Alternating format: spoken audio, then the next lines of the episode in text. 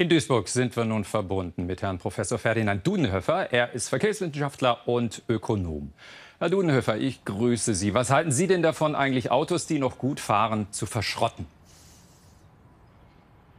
Eigentlich ganz wenig und das machen wir schon eine ganze Zeit. Diese Verschrottungsprämie gab es ja vorher schon bei VW, gab es bei anderen.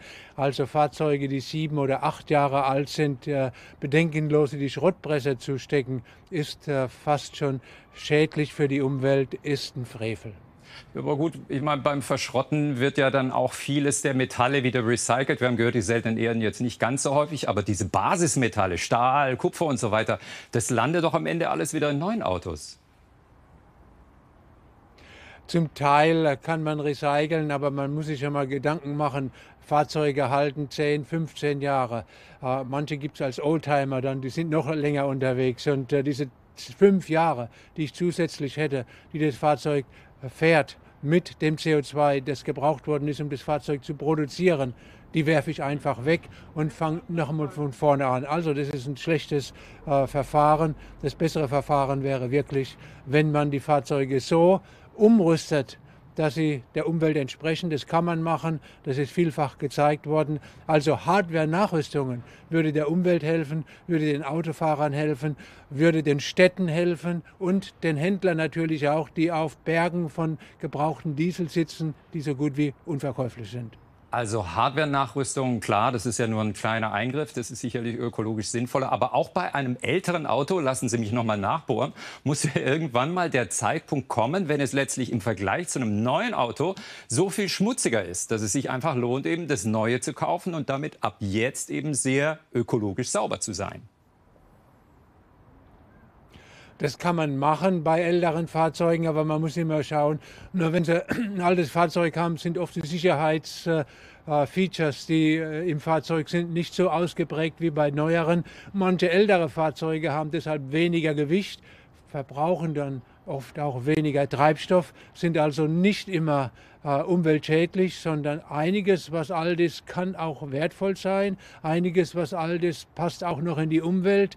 Äh, von daher muss man das einzeln anschauen, von Fall zu Fall. Aber bedenkenlos jetzt einfach Prämien zu geben, damit irgendwas in die Schrottpresse kommt, das ist nach meiner Einschätzung der falsche Weg.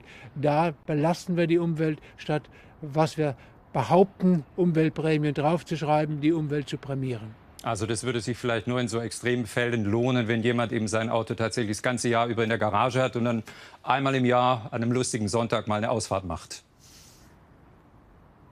Ja, auch dann wird es sich nicht lohnen, denn dann hat das Fahrzeug ja kaum Kilometer, ist es kaum benutzt. Dann wird es statt sieben Jahre gut 15 Jahre fahren. Also wenn er wenig Kilometer hat, fast noch neu ist, den in die Schrottpresse zu bringen, nur weil er sieben Jahre alt ist oder acht Jahre alt ist, na, das kann doch niemand nachvollziehen.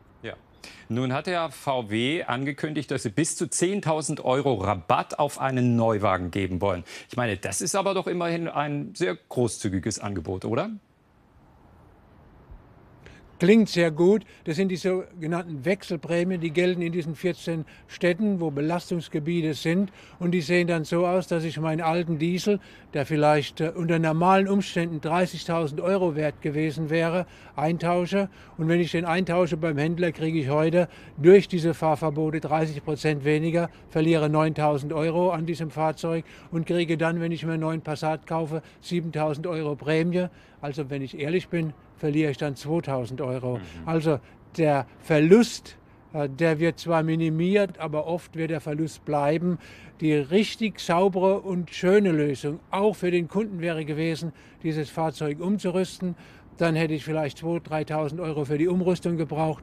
Dann könnte es weiterfahren und ich müsste mir jetzt nicht einen Neuwagen kaufen, äh, um dann vielleicht auch mit Euro 6 weiterhin gar nicht so gut zu sein, wie man das manchmal denkt. Also wie würden Sie das insgesamt ganz kurz einordnen? Ist es eher ein Konjunkturprogramm für VW? Es ist ein Konjunkturprogramm, ein Programm, was seit drei Jahren durch die Gegend läuft, aber die Probleme nicht löst.